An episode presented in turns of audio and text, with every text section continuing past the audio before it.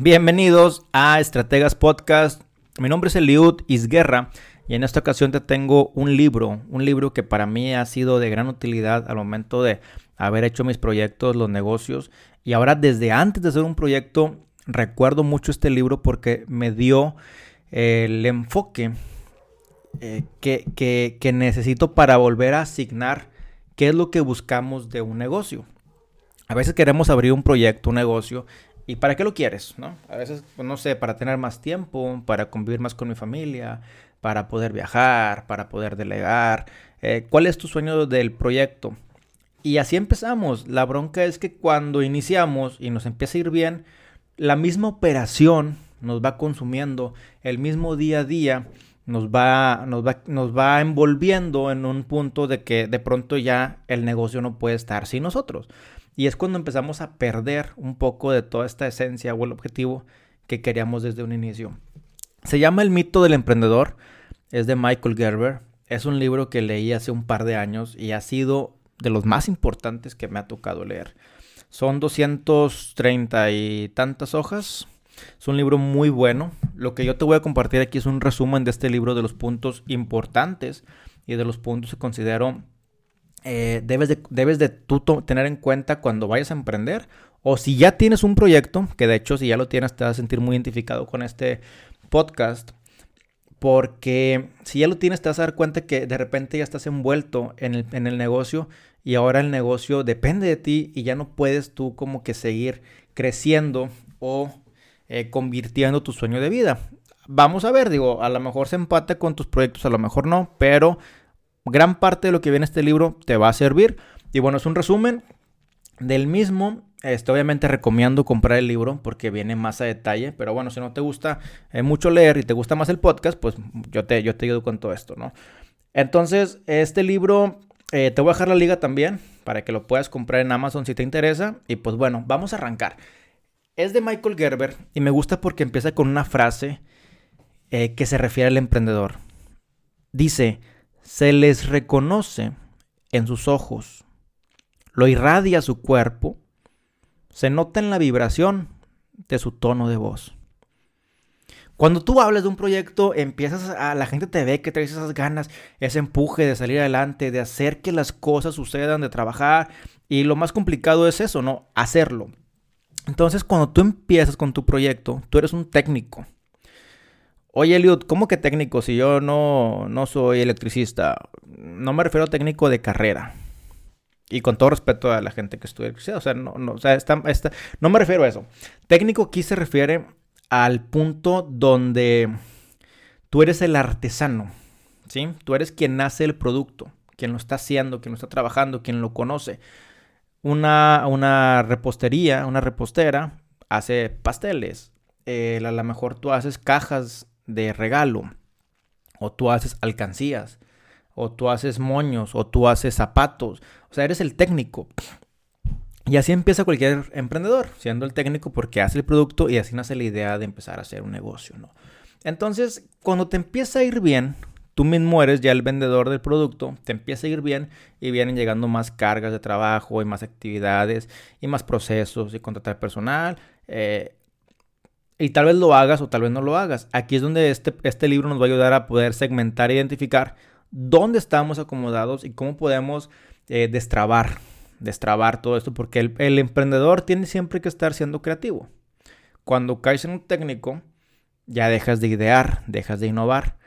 Entonces, bueno, partimos desde el punto de vista técnico, porque todos empezamos como, como técnicos. Y, y pues es normal, ¿no? El carpintero abre una carpintería. El músico abre una tienda de, instrumentos musicales, ¿no?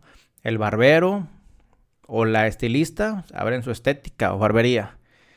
Eh, y, la bronca es que todo proyecto termina por esclavizarte a veces, ¿no? Como que, ching, pues yo lo abrí, pero pues lo abrí para esta, por esta razón, de, convivir más con mi familia y mira, ahora estoy aquí todo el día. Eh, yo hago antojitos y comida y pues ahora tengo que estar aquí todo el día para cuidar el negocio. Entonces empieza con una historia de Sara. Sara es una repostera y te va narrando la historia de que ella tenía ya tres años en su proyecto. Y en ese tiempo, pues ella nunca pensó lo que estaba viviendo después de tres años. que ya hasta odiaba hacer pasteles. Ya hasta el olor del betún le caía mal. Ya, ya llegar a su lugar de trabajo se había convertido en una, en una pesadilla. Porque pues ya no disfrutaba eso de esas ganas de que déjame hacer un pastel y le voy a poner colores y le voy a poner mi marca y lo voy a poner bonito y voy a abrir canales de, de venta y puntos de venta. Ya lo tenía Sara. Pero ahora ya no le gustaba ir a trabajar. Se había esclavizado de ese proyecto. Entonces eh, empieza a narrarte una historia donde, donde se ve a detalle qué es lo que no le gustaba a Sara. Y, y recordar un poquito pues, la, vivencia de Sara, ¿no? De que la gente todo lo que le decía, que estaba loca, que no abría una tienda, que no le iba a ir bien. Pero pues ella lo hizo y lo logró. Y eso es lo bueno que lo logró.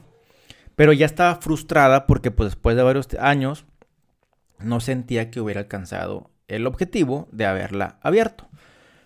Entonces pasó de la excitación al cansancio y la desesperación.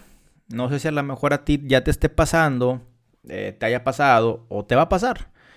Es normal, es normal porque pues obviamente la operación te empieza a consumir. Cada quien a de diferente escala, pero te empieza a consumir y estás dejando a veces incluso hasta de crear cosas nuevas porque estás en el día a día con la operación. Entonces, cuando abres un negocio, tú actúas o debes actuar sobre tres tipos de personalidades. Y esas personalidades prácticamente es el 50% del libro.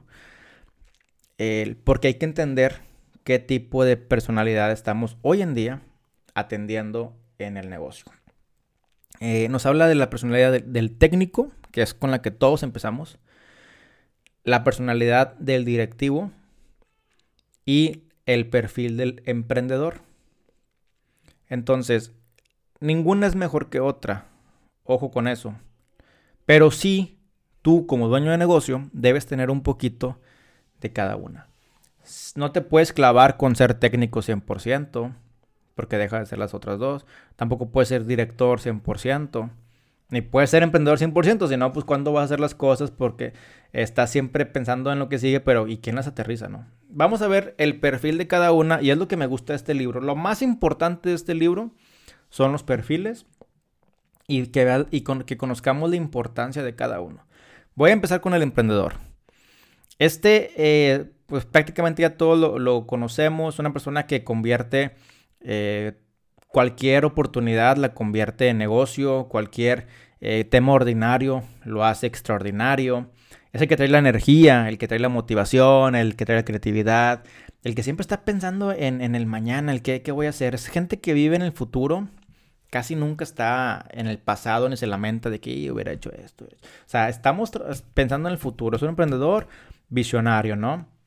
Eh, piensa en libertad, piensa en estrategias, piensa en nuevos métodos. Y este emprendedor, este perfil, es nuestra personalidad creativa.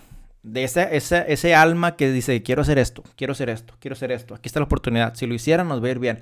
Y si no, pues a ver qué pasa. Y me la juego y me la vivo. Y, y es esa, esa alma, ese perfil que te mantiene pues muy activo. El perfil emprendedor es totalmente importante.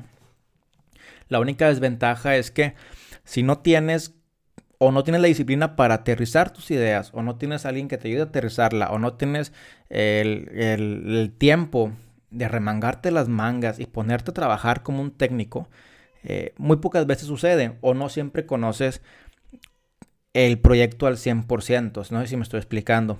Sé que hay excepciones y todo, pero bueno, vamos a hacerle el tronco común y es el emprendedor. El perfil de emprendedor ya todos lo conocemos. El perfil directivo es la personalidad de, alguien que tiene una planificación, alguien que tiene una predicción de lo que va a suceder. Eh, sin el directivo, pues el, el, emprendedor no va a tener pies ni cabeza, no va a tener rumbo en sus proyectos. Entonces, si el emprendedor es caótico, el directivo es ordenado, eh, lleva un control, lleva tranquilidad. Entonces, el perfil directivo tú lo requieres también, porque pues es quien va a poner en, orden las ideas que el, perfil emprendedor, este pedazo emprendedor dice, quiero hacer esto, y el directivo, ok, ¿cómo lo vamos a hacer? ¿Cuándo lo vamos a hacer? ¿Quién va a trabajar en esto? ¿Cuáles son los números? ¿Quién nos va a apoyar? ¿Qué sistemas vamos a utilizar? etcétera, etcétera. Si el emprendedor está viviendo en el futuro, el directivo vive eh, pues prácticamente hasta del pasado, de qué ha sucedido antes para poder apuntar todo y hacer que suceda, ¿no? Es el que mantiene el status quo y el que te dice, a ver papá, estás volando mucho, vamos a aterrizar todo, ¿no? Entonces, eh, prácticamente eh, son dos perfiles y el siguiente es el técnico. El técnico es una persona hacedora.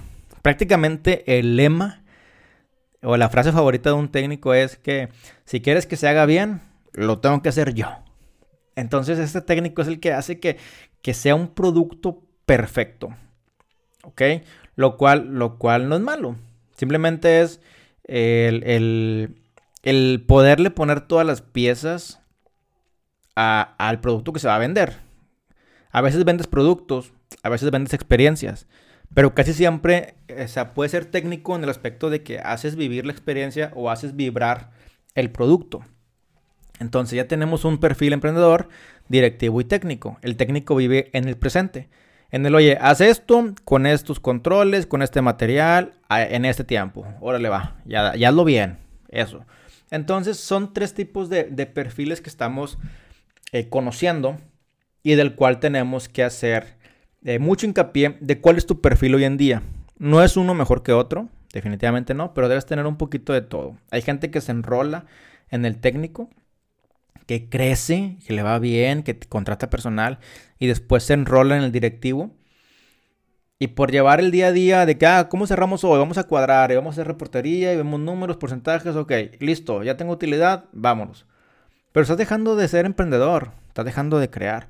O estás dejando de ver si el técnico hace bien su trabajo. También es bueno de pronto meterte y conocer la operación, cómo lo están haciendo para encontrar mejoras.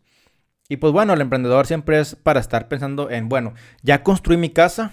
El emprendedor lanza un proyecto y ya está pensando en el siguiente. Entonces un poquito de cada uno es lo que nos va a apoyar para, para poder avanzar. Un estudio que se hizo está demostrando y comentando que la mayoría de los dueños de negocio tienen un 70% técnico, un 20% directivo y solamente un 10% emprendedor. Entonces, espero que no sea tu caso y si lo es, pues bueno, vamos a empezar a ajustarlo para ser muy, muy, ahora sí que, que con una parcialidad justa cada uno, ¿no? Viene aquí una frase que dice, mi tío Lalo tiene una granja de gallinas que ponen huevos todos los días. Las gallinas se murieron y mi tío tuvo que intentar poner los huevos. Entonces, aquí lo que se refiere es que tú no no, o sea, hay cosas que no puedes hacer también.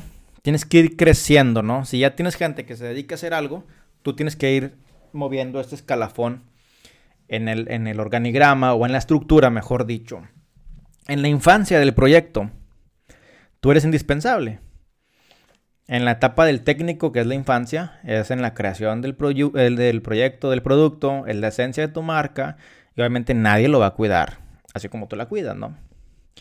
Eh, incluso hasta en el nombre te puedes dar cuenta porque te das cuenta de que dice, oye, eh, tacos Mari, barbería José, jugos Fanny, pasteles Katy, etc. Y, así empiezas. Y de pronto te va, te va, te va bien, vendes más, la gente te empieza a comprar, te acepta, te quiere, te saluda, te conoce, tú los conoces, oye, ¿cómo estás? ¿Y cómo está el hijo? Y la esposa y la familia, y los, les hablas por su nombre y todo va viento en popa. El problema es que cuando te quieres hacer un lado o ese día no vas al trabajo, la gente empieza a preguntar por ti. O la gente a veces se siente ofendida porque tú no estás. Oye, pues yo llegué a la, a la estética Luisa, pero no está Luisa. Está, está Adriana, una chavita, que es muy buena, o sea, trabaja súper bien. Pero pues yo quiero estar con Luisa, con la dueña, porque pues eh, yo estuve aquí cuando ella abrió el negocio y yo la apoyé y, ella trabaja bien. Entonces, ¿cómo es posible que, ay, sí, ahora que ya está creciendo Luisa, ya no me está haciendo caso? Ya quiere que me atienda Adriana. No, no. Así no vamos a jalar. Y esto pasa. Eres tú el taquero estás en la parrilla, estás el taco con madre, bueno, suculento, y de repente llego y ya no estás tú en, la parrilla, está, está tu sobrino. Y pierdes, pierdes esa esencia, la gente se siente ofendida, te ha pasado muy seguramente como cliente. Y, y esto no tiene que ser así, porque entre más la gente se acostumbra a ti, eh, más te van a querer ver a ti en la caja, en la parrilla, en, en la vitrina, en, la estética, enfrente. O sea, y eso, eso es malo, totalmente malo, porque te estás esclavizando. Ahora, si tu negocio es eso y quieres vivir siempre de eso, eh, pues adelante, ¿verdad? Nada más que vas a estar topado, topado con un límite de cuánto puedes ganar por día. En una barbería, cuántos cortes puedes hacer por hora y cuántas horas puedes trabajar y cuántos días puedes abrir. Entonces, ese va a ser tu límite en cuanto a los ingresos. Sí, que metí otro producto y que te meto eh, el tinte de otro color y que lo que tú quieras y subo el ingreso, pues sí, pero estás topado en tiempos, ¿ok? La intención es hacer negocios escalables, sistemas de negocio que vayan creciendo y que aunque tú no estés puedan replicarse en el mismo momento en varios lados. Y eso es lo que hace un negocio exponencial. Pero bueno, estamos en la etapa de la infancia. Eres técnico, así empiezas, te empieza a ir bien y pues bueno, es parte de la desventaja que se empieza a dar cuando pues tú ya no puedes estar en el negocio o ya te exigen que estés. Simplemente pues no hay de otra. Tratas de delegar, ¿qué pasa? Que bueno, pues déjame tratar de delegar y te das cuenta que la gente no hace las cosas tan bien como tú. Altamente normal mega normal que pase eso. Oye, pues es que yo le echo el, queso así al taco y él no lo hace así. Pues, pues no, o sea, son diferentes. Y, y si hay forma en la, que, en la que se puede ir midiendo. Oye, ¿sabes qué le vas a poner?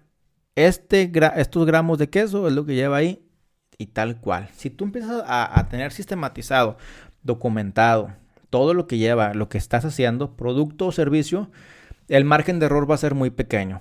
Obviamente cuesta mucho empezar a, meter estos procesos y candados. Se tarda, pero vale mucho la pena. Entonces, bueno, estás en el técnico, estás atiborrado. Si antes trabajabas 12 horas, puedes trabajar 16, 20 horas. Eh, y luego todavía en la noche tienes que hacer el corte de caja, administrar, eh, medio proyectar. Si es que te quedan ganas, de dormir y al día siguiente otra vez empezar a ir a abrir la tienda, ¿no? Entonces ya estás dejando de crecer y estás dejando, pues, de innovar. Este periodo de la infancia se termina cuando el dueño ya no puede seguir. Cuando el dueño incluso hasta traspasan los negocios porque sabes que ya, no puedo. Ya no puedo, me siento mal, un ataque al, corazón, un infarto, eh, tengo problemas de estrés, bla, bla, bla. Entonces cuando el dueño ya no puede, el periodo de infancia se está terminando. No hay que esperar que te pase algo así de salud para que tengas tú que, que aprender que se acabó el periodo de infancia, ¿no? Pero muchos negocios aquí quiebran o lo delegan o lo traspasan y dentro de poco pues quiebran, ¿no? Porque ya no es lo mismo. Entonces lo que tenemos que hacer es entrar a la etapa de la adolescencia. Nosotros mismos tenemos que crecer de nuestra infancia, de un negocio casero a un negocio pues ya adolescente.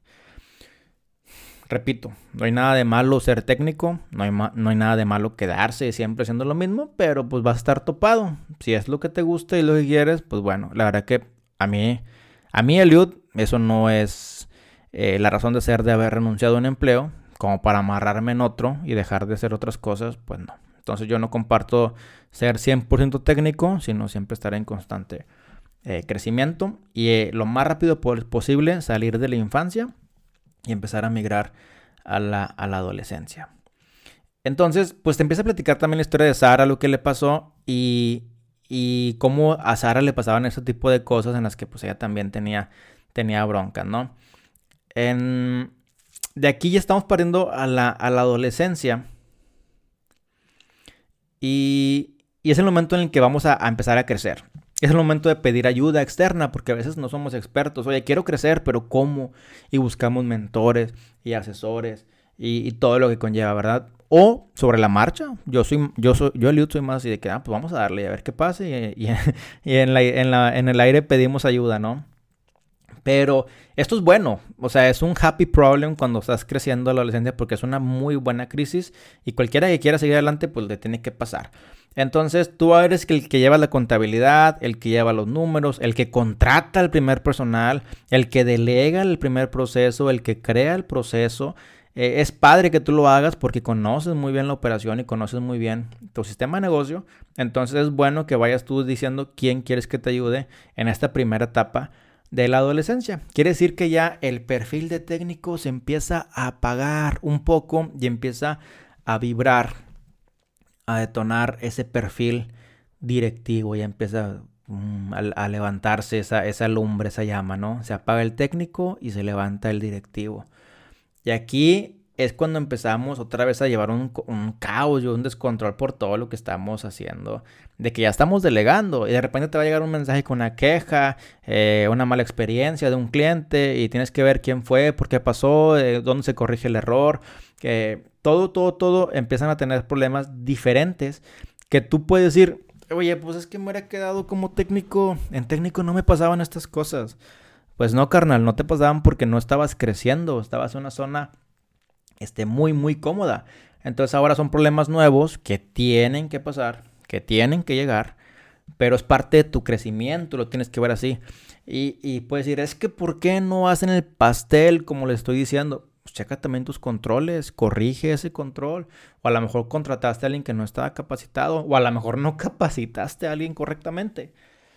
Entonces yo creo que una persona promedio con el perfil con una buena capacitación y un buen manual de cómo hacer las cosas, te va a quitar mucha chamba técnica que, que sí puedes delegar. Yo creo que sí se puede delegar. Eh, gran parte de los negocios son delegables. El tema es que no nos metemos a, a ver cómo sí podemos crear técnicos, tecniquillos o tecniquillas que hagan lo que hacíamos antes, ¿no?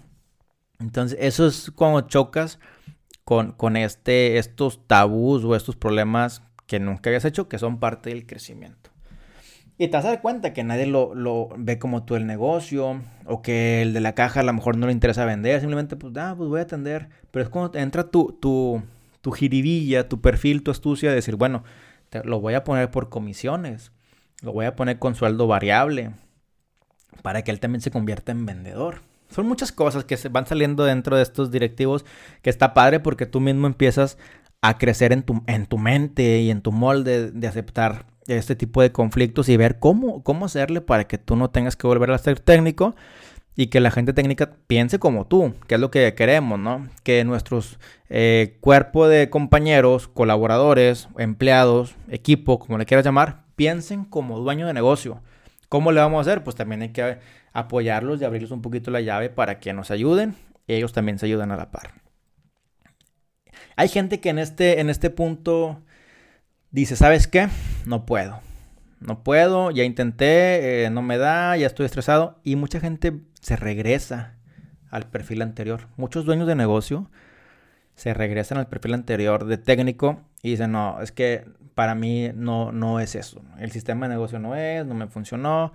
Y culpan, culpan a muchos factores y culpan a cuánta cosa porque obviamente nadie va a aceptar que no fue suficientemente hábil para empezar a crear un sistema de negocio. No, es que nada, sé que no hay como hacerlo uno. Y a ojo, a ojo del amo engorda el marrano. O sea, sí tienen razón, pero son excusas que la mayoría se da para no crecer y seguir siendo autoempleados de su proyecto, ¿verdad? Entonces, eh, pues bueno, mucha gente se regresa y otros dicen, vamos a seguir, vamos a darle porque pues tengo otro objetivo, otro proyecto. En mi caso, se los comparto, pues yo eh, lo he comentado en mi libro. Mi intención es poder viajar por el mundo en lo que sigo trabajando y se siguen generando ingresos, así que yo soy el que, ¿sabes qué? Crear sistema, crear sistema. Eh, pues pase lo que pase, ¿no? Vamos a, aprender bastante hasta que un sistema tiene que funcionar bien. Entonces vamos parchando y parchando y parchando sistemas y cada uno que nace nuevo ya viene muy parchadito y, y es la intención, que se creen los sistemas, que sean replicables, que sean exponenciales y que tú puedas generar ingresos residuales. Obviamente vas a generar menos que si estuvieras 100% tú ahí adentro, pero creo que vale mucho la pena este costo-beneficio. Entonces, en la adolescencia prácticamente es eso. El dueño anda medio ocupado y medio quien se encarga de eso y medio que regresa a hacerlo y medio que le están pagando por hacer a alguien y mientras que él se paga. Y, otra vez, estando en esta adolescencia, se despiertan el, técnico, el directivo y el emprendedor. O sea, oye, pues, ¿qué más hago? Y, ya vi que tengo esto y tengo esta capacidad de hacer esto. Eh". Y empiezas a, a revivir varias etapas. Aquí ya saliste de la zona de confort y esto es lo que queremos, que salgas de la zona de confort para que vivas nuevas experiencias. Entonces, hay dos opciones. Pues una, te digo, es volver a hacerte pequeño para tener 100% el control de todo y ser tu todo o crecer. O sea, en esa etapa de la adolescencia van a pasar pues de perdido un año o más de un año o un par de años en los que se implantan los sistemas, los controles, las políticas, se conocen los riesgos, eh, suceden situaciones extrañas, todo, todo, todo, para, para poder seguir, dejarlo delegando e irnos a, a seguir creciendo, ¿no? Entonces, pues bueno, hay una, hay una, aquí en el libro, en la página 61, subrayé algo que se llama supervivencia del adolescente. Te lo quiero leer literal como viene. Dice, después de todo, debe lograr que el negocio siga adelante. Y sabe que solo existe una forma de hacerlo. Usted debe estar ahí en todo momento. En la supervivencia del adolescente, usted, dueño de negocio, está consumido por el negocio y, e incluso por la posibilidad de perderlo. Día tras día vas luchando las mismas batallas de forma exacta como lo hiciste ayer. Finalmente el negocio no explota. Es usted quien lo hace. Entonces, este es el riesgo. Es el riesgo de que sabes que, pues ya, ya no puedo. Te digo, no, no des un paso atrás. Mucha gente lo hace. Espero que no sea tu caso. Sino que busquemos la madurez. La madurez pues viene aquí también un par de, historias, que es el siguiente paso. Viene la historia de, IBM, en la página 72, que incluso la tengo aquí subrayada, donde dice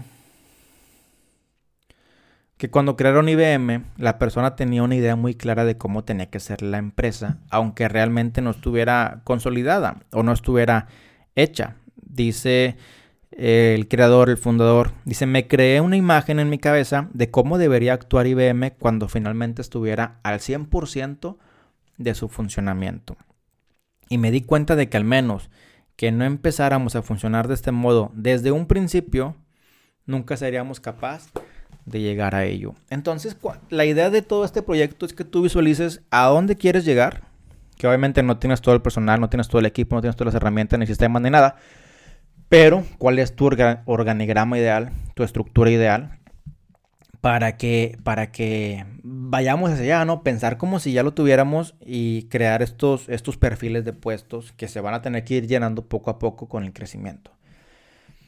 Eh, la mayoría de ustedes ha visto la película de Ray Kroc, la de Hambre de Poder de McDonald's. De hecho, aquí también lo mencionan en el, libro. No tanto la película documental, sino comentan el, el tipo de proyecto. Y Ray Kroc eh, pues entendió que, la hamburguesa del McDonald's no era el producto tal cual, sino lo que valía pues era el sistema con la que se hacía el producto. Finalmente, el sistema era el producto, o es el, es el producto o el servicio que Ray Kroc quería ofrecer o detonar. Aunque saliera una hamburguesa al final, lo importante era el producto, o sea, el, el sistema. No los quiero confundir, no sé si me explico, pero aquí lo que valía era el cómo hacer estas hamburguesas de forma eh, rápida, sencilla, controlada y eficiente. Entonces, así como la repostera le gusta el, pastel, el olor, el sabor, este Ray Kroc de McDonald's, él lo hacía, pero él amaba el sistema, 100%. Los dos, la repostera y el de McDonald's, sabían lo que querían. La única diferencia es la visión la dirección y la ejecución. La repostera quería hacer pasteles, simplemente quería hacer un pastel y hacerlo ella. El de McDonald's quería hacer esos sistemas, replicarlos. Y, ahí está toda la diferencia. Y empiezan a hablar este libro un poquito del prototipo de franquicia. No quiere decir que el libro hable, de franquicias, lo cual no es malo. Pero te empieza a decir como un modelo estilo franquicia es el, es el modelo que cualquier dueño de negocio tendría que aspirar para tener todo este proceso controlado, ordenado, funcionando y seguir con estas ideas creativas e innovadoras. Entonces, dice el libro que un 20% de los negocios sobreviven los primeros 5 años, solamente un 20%. Pero de ese 20% que quedó, el 75% de ese 20% que ya sobrevivió, o sea, la mayoría de los que sobreviven, tienen un modelo de franquicia. ¿Ok? Entonces, ¿quién me quiere decir? Ok, modelo de franquicia son de los que más sobreviven después de 5 años. Hay que buscar un modelo de franquicia. No quiere decir que lo vas a franquiciar, o sí. Pero quiere decir que tienes que buscar ese modelo para poder sobrevivir y poder seguir creando. Entonces, el, el, el libro te menciona que un negocio no es la vida del propietario. Esta palabra viene enmarcada y viene en clave. Un negocio no es la vida del propietario. O sea, un negocio es una cosa y tu vida del dueño, del propietario, del emprendedor es otra cosa. Totalmente separadas, totalmente independientes. Tú no tienes por qué eh, consumir tu vida en el negocio, ni el negocio tiene que responder a cómo tú te sientas. ¿Sí me explico? Cada uno debe funcionar de manera independiente. Por medio de lo que te platicaba, pues de hacer eh, ciertas estrategias como los manuales, las formalidades, el uniforme, los procesos, la limpieza, experiencia del cliente, la variabilización de comisiones, el servicio homologado. Eh, aquí un poquito de mi cosecha, con el, como de Chihuahua, cosecha. Eh, un poquito, saludos a la gente de Chihuahua. Raza, yo le digo acá en el, negocio, es que hoy vamos a abrir así y luego ah, esta persona se va a mover y va a hacer esta entrega. Y le digo, oye, no puedes dejar a alguien sin la atención este, en ese momento. Voy a ser más específico. Tenemos un negocio de material de construcción y el de la bodega. Tenemos dos sucursales. Y uno de la bodega sale con el de ruta, con el del camión a entregar. Le digo, bueno, ¿y qué pasa si alguien llega en ese rato? No, pues si llega en ese rato no va a haber quien, lo, quien le ayude a montar su producto a la camioneta o el carro. Le gusta mal. Porque imagínate cómo se va a sentir el cliente eh, estar yendo a pedir material con la incertidumbre de no saber si va a estar un cargador o no que le ayude. Es como cuando tú vas a pedir eh, una pizza. Imagínate que vas a un restaurante, tu restaurante favorito de pizza, o la tienda que te gusta, en la colonia, alguien que venda una pizza. Y dices, bueno, voy a ir con el que sabe bien rica. ¿Te gusta la pizza de pepperoni con champiñones? Entonces llegas y, oye, quiero una pizza de pepperoni con champiñones. Ah, ¿sabes qué? Nada más que se me acabó el champiñón. Ok, no, pues bueno, dámelo así. Otro día vas y dice, oye, quiero una pizza de pepperoni con champiñones. Ah, ¿sabes qué? El queso, este, lo tuvimos que comprar otro porque se me acabó. Bueno, pues dámelo así. Y vas otra vez y, a, veces hasta está cerrado. De que, ah, no, es que ahora se enfermó el abuelito del dueño y pues tuvimos que cerrar de urgencia. Entonces tu experiencia ya se va mermando porque no hay un control, no está homologada y el cliente te va a dejar de comprar porque sea, hasta tú te sientes incómodo, ¿no? Como que voy a ir, pero no sé ahora qué me van a decir, hasta te da más pena y que te echen mentiras, este, o que no sepas qué va a pasar, ¿no? Entonces no es mejor como tener la certeza de que cuando vayas vas a encontrar lo que tú buscas eh, y como lo quieres y a la hora que tú la quieres. Entonces, por eso es muy importante tener sistemas y procesos. Hay que pensar ya como si fuera un sistema y trabajar así, o sea, como, como un estilo McDonald's de que sabemos que si vamos encontramos lo que queremos y siempre va a ser exactamente este, igual. Hasta aquí, este es el 50% del libro. Eh, ¿Saben qué? Voy a decidir hacerlo en dos partes, que ya... O como ven, le seguimos. Ya lo otro no es... Vamos a darle, vamos a darle. Al cabo el otro está, está sencillo. Aquí, haciendo un, un, una pausa, es el perfil técnico, perfil directivo y perfil emprendedor. Espero haber explicado qué es cada uno. Es bien importante. Si tú quieres ahondar en cada uno de ellos, cómprate este libro, El mito del emprendedor, que te dejaré aquí en la liga para que pues veas un poquito más a detalle, ¿no? Este, aquí se termina esos capítulos y el 50% restante del libro te habla de eh, ciertos puntos para poder crear este sistema de negocio. Ya se olvida por completo los perfiles y se va a cómo crear modelos de franquicia, ¿no? Entonces te voy a platicar así un poquito de esto para que también tú lo tengas y podamos compartirlo en conjunto. Primero, hay que desarrollar el sistema de negocio. te habla de innovación, de cuantificación y de orquestación. El primero de innovación es estrategias para, para conocer al cliente muchas veces. Oye, es la, llega un cliente, ¿no? Y preguntarles, primera vez que nos visitas, ¿en qué te puedo ayudar? Este, bien dicen por ahí, hay un estudio que cuando alguien, cuando alguien pregunta o cuando alguien se acerca de forma amigable a, ayudarte, sin ser, sin ser así abrumador, ¿no? Oye, ¿qué onda? Ya habías venido antes, ¿no? Ah, mira, que hacemos esto, esto, y sin intentarte vender nada, subes hasta un 16% las ventas. Incluso hay estudios de que la ropa que usa tu gente impacta en la forma de si alguien compró o no. Eh, se hizo un estudio donde en una tienda de ropa los vendedores usaban traje kaki, así muy, muy, muy pálido, color feo, las primeras semanas. Y luego les cambiaban un traje a un traje bonito, azul, elegante. Y las ventas subieron. Por el tipo de color y lo que significa, ¿no? El azul, la confianza, la profesionalidad, el, ambiente relajado y cosa y media. Entonces, sí impacta.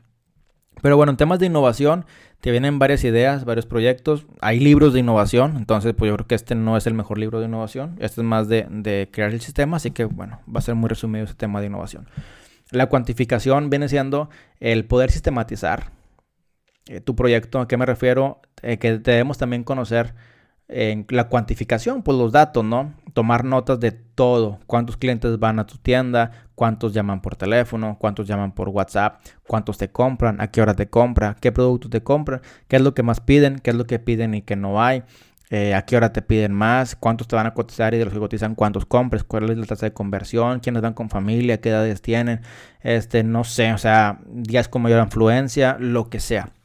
Esa es la cuantificación para poder tomar decisiones. ¿Cómo estás tú en los sistemas de cuantificación? Eh, ¿Qué te falta a ti cuantificar? Hoy en día tienes registro de tus clientes o no tienes nada. Sería bueno que lo empieces a considerar. Y la orquestación, y es el, pues que es una orquesta. La orquesta es cuando ya todo se empieza a empatar, todo empieza a sonar en armonía.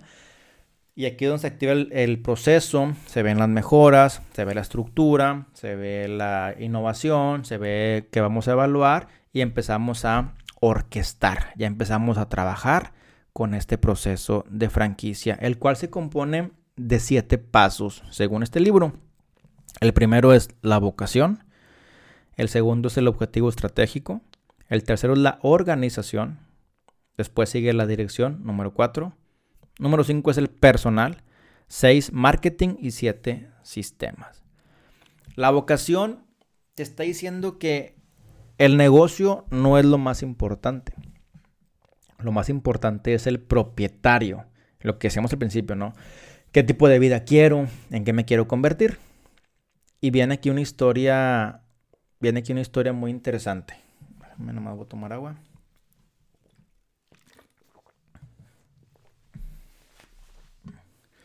Dice.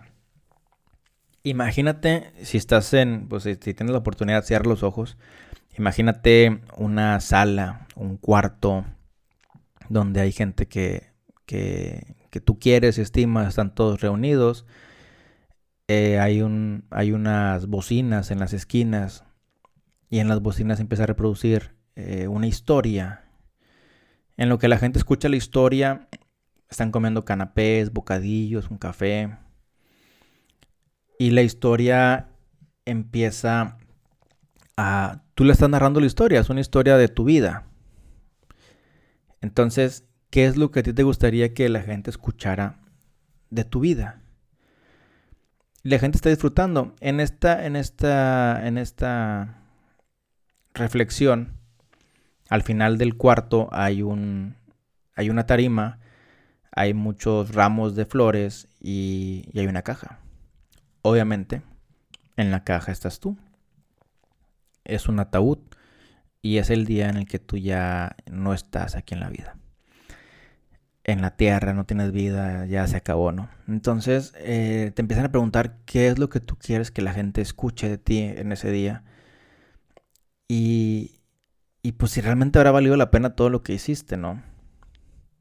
O sea, En el caso mío, pues a mí me gustaría que hablaran de libertad, de, de la aventura, del tomar riesgos, de que hizo lo que, lo, que, lo que le gustó, lo que le apasionaba, eh, viajó, disfrutó, tuvo una bonita familia, etcétera, etcétera. ¿Qué es lo que tú quieres? Y cuando tú sabes qué es lo que tú quieres, ya tenemos la, la vocación del por qué vamos a hacer el proyecto.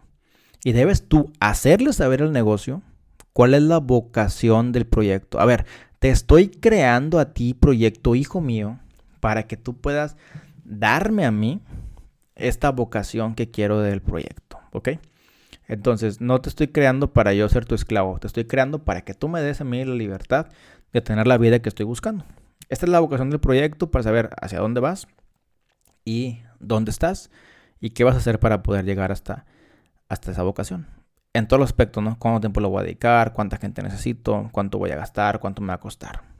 Cuando tenemos la vocación, replanteamos ya todo lo que estamos haciendo y creo que es una fuente de inspiración muy buena para salir de la zona de confort. Después volteamos al punto estratégico, el punto número dos, que es lo que te decía ahorita, que se, ah, se tiene que hacer para alcanzar esta, esta vocación. El negocio, recordemos que es el medio, no es la finalidad. El proceso es el, el, negocio, ¿no? Cómo lo voy a hacer y todo esto que conlleva. Hay que hacer el plan de negocios para que esto funcione. No es hacer un plan de vida, el plan de vida ya está. Es un plan de negocios. Y aquí en este capítulo vienen varias ideas de cómo hacer un plan de negocios, lo cual pues no voy a entrar en detalle porque eh, creo que hay libros mejores que hablen de planes de negocio. Esto está para replantearnos lo que hoy estamos haciendo. El punto número tres es la estrategia organizacional. Entonces, si no hay organización, tu proyecto va a ser un caos y no va a avanzar. Eh, no importa que estés con, con, tu hermano en el proyecto, con tu mamá en el equipo. O sea, hay que ir pintando la proyección y la responsabilidad de cada uno. Pintar un panorama general aunque tú estés en varios conceptos, ¿no? De que, ah, yo, Eliud, aquí voy, y ya, ah, pues aquí también va Eliud, y acá, ah, también lo hace Eliud. No pasa nada, no pasa nada, pero sí tener una proyección de cómo tiene que estar, este, acomodados y que también todos sepan la importancia de lo que cada quien hace. Porque si nadie sabe por qué hace las cosas, pues también como que van a caer en desesperación o no le van a tomar el debido interés. Entonces lo que tú como dueño tienes que hacer es tratar de identificarte trabajando, no dentro de tu negocio, o sea, al principio sí, pero después de varios tiempos, pues irte saliendo de estas casillas para que pues ya no estés tú ahí trabajando, ¿no? Para esto, pues aquí se crean manuales de operaciones, la historia de la empresa, las actividades, responsabilidades, los contratos, facultades de cada quien, etcétera, etcétera. Después de leer o de escuchar este capítulo número 3, haz de cuenta que el organigrama, viene siendo la consecuencia de este capítulo. El deber ser de que, ah, mira, quiero llegar a este punto. Ah, bueno, es cuando ya salimos de este capítulo o de este punto importante para tener un, sistema de negocio eh, funcionando o el desarrollo del negocio. El punto número cuatro es la estrategia directiva. Confiar en el sistema. Cuanto más automatizado esté, más parecido va a ser el modelo de franquicia. Por ejemplo, eh, no sé, una recepción de hotel ¿Cómo funciona? Ahí pongas, al que pongas, ya sabemos cómo es una recepción de hotel. Tú llegas a una persona, te toma los datos, te pide tu identificación, te registra en un sistema. Ya que tiene eso, te da las llaves y luego te invita con su compañero para que el compañero lleve tus maletas y te acompañe a tu habitación. Cuando vas subiendo en el elevador, hay otra persona, el botones, que elige a qué piso vas. Llegas y la otra persona te sigue acompañando, te bajas en el cuarto, te da tus llaves, te explica todo. Aquí está el clima, aquí se prende, aquí está la televisión, aquí se prende. Horario de piscina de 9 a 9. Entonces ya tenemos un eh, sistema y ya cada quien sabe lo que tiene que hacer. Un restaurante igual, ya saben cómo es el proceso. Entonces, eh, el punto aquí es cuál va a ser la estrategia directiva para eh, para empezar a, trabajar y a crear todo, todo este funcionamiento. Y también pues aquí va implícito un poquito de pues, innovación, estructura, nivel de detalle, promociones, campañas, todo lo que conlleva pues empezar a hacer que funcione. Punto número 5 de 7, ya me lo terminamos, es la estrategia del personal. ¿Cómo puedo hacer que el personal tenga ese deseo de la venta? Viene un ejemplo en la página 182 que... Mm, mm, ah, ya que te dice que cuando él entró a la empresa, el jefe se presentó con él y le dijo, ¿qué tal? ¿Cómo estás? Mi nombre es tal. soy aquí el jefe, soy el dueño, el, propietario, y tu función va a ser esta. Aquí tienes manuales y tienes todo esto, pero antes de que los leas, eh, quiero que sepas que estamos muy contentos, muy contentos con tenerte aquí, que tu labor aquí va a ser esta, es muy importante porque tu labor impacta en esos temas. Y pues esta es la historia de la empresa, ¿no? Esto se fundó en base a esto, con estas intenciones, nacimos en tal año, etcétera, etcétera. Entonces, este, este empleado, colaborador, dijo que se sentía comprometido con el jefe porque él le dio la bienvenida. Y esta es una de las estrategias del personal que el jefe hace en ese tipo de, en ese negocio. Porque dice, en cualquier lugar te dan manuales y te dan videos y ves esto y lees esto y luego entras a campo. Acá no, acá él fue y se presentó y le explicó todo así lo que él tenía que hacer y le dejó su, tarea, ¿no? Entonces, este, bien hay varios puntos del por qué, del por qué, o del cómo hacer estrategias de personal y también vienen otros que te lo voy a compartir. Dice, por ejemplo, se puede cambiar el medio, no el fin. A lo mejor tú tienes gente y no sabes cómo hacer para motivarla. Dales la libertad de que puedan ellos eh, trabajar en ese inter del punto A al punto B y que tomen decisiones, ¿no? De que, oye, es que tienes que hacerlo así, así, así. Dale chance, que lo haga como él quiera. O sea, con riesgos medidos. Se puede cambiar el medio. Lo que no se cambia es el objetivo o la finalidad, pero que está en medio, hazlo como tú creas que es mejor, como te sientas mejor y que vas a brindar la mejor experiencia. Otro punto para estrategias de personales que es recordarles constantemente el objetivo. Eh, lo puedes publicar, lo puedes montar en una pared, lo puedes mandar por correo, lo puedes hacer en las reuniones semanales. O sea, ¿qué queremos? El objetivo, el objetivo, el objetivo. Hay que hacerlo también divertido.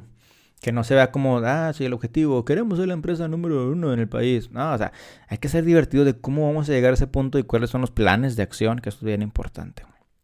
Sentido de relación, sentido de pertenencia Híjole, hay libros buenísimos sobre, sobre esto, sobre todo Starbucks es muy bueno para que toda su gente se sienta con la camiseta bien puesta. Hay muchas, muchas estrategias buenas que en otro libro eh, las vamos a platicar.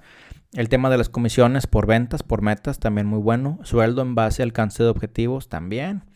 Eh, y también darles por su lado, o sea, hacerles decir como dice aquí una frase que decía, el cliente no siempre tiene la razón.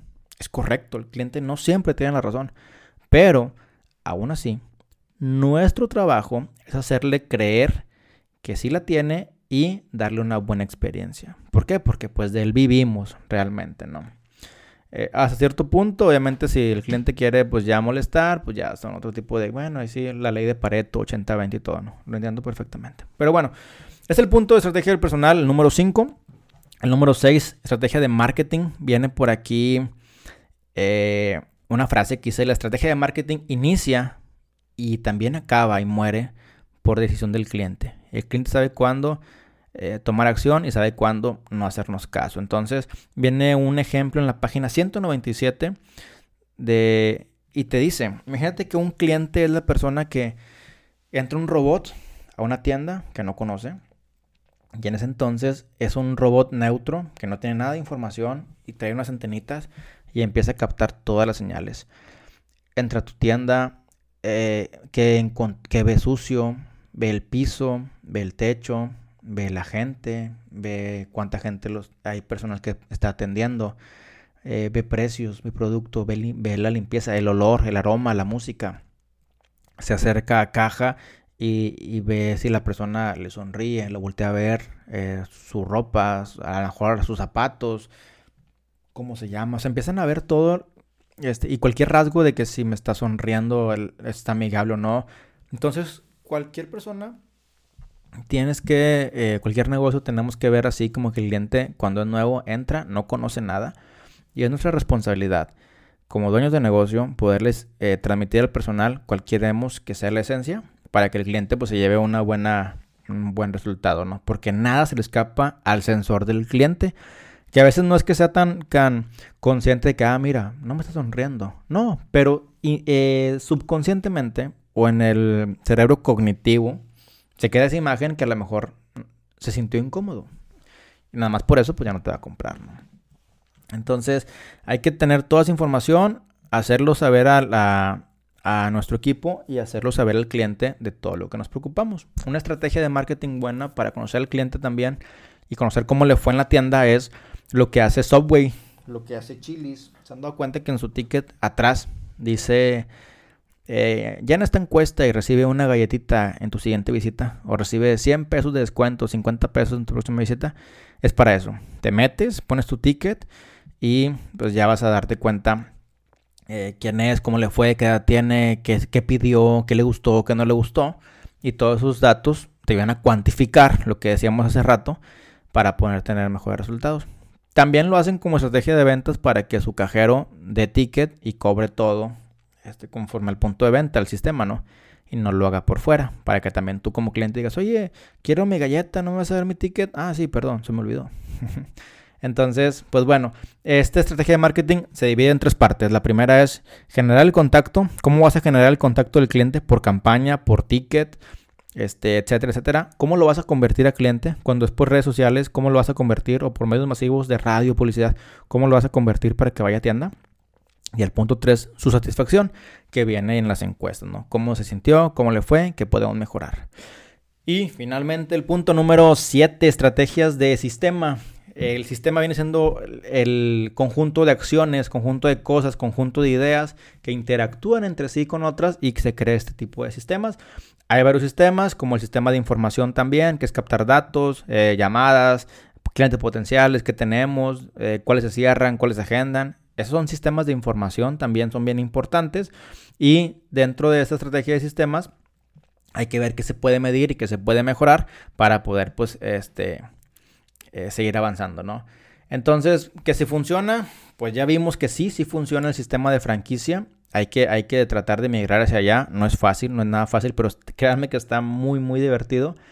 Y por ahí viene un proverbio chino que dice, cuando oyes algo lo olvidas, cuando ves algo lo recuerdas, pero cuando haces algo realmente lo comprendes. Y es un llamado incluso para, para ti, dueño de negocio, de que de que no nada más leamos el libro, no escuchamos el podcast y, ahí se queda, sino tratemos de, implementarlo. Implementarlo es mega complicado, pero es muy interesante porque así aprendemos eh, a leer incluso a nuestro personal, a leer el qué va a pasar, a leer hacia dónde vamos y a leer nuestro comportamiento como, como dueños de negocio y como líderes, a ver hasta dónde podemos aguantarlo y es parte de romper ese molde, ¿no?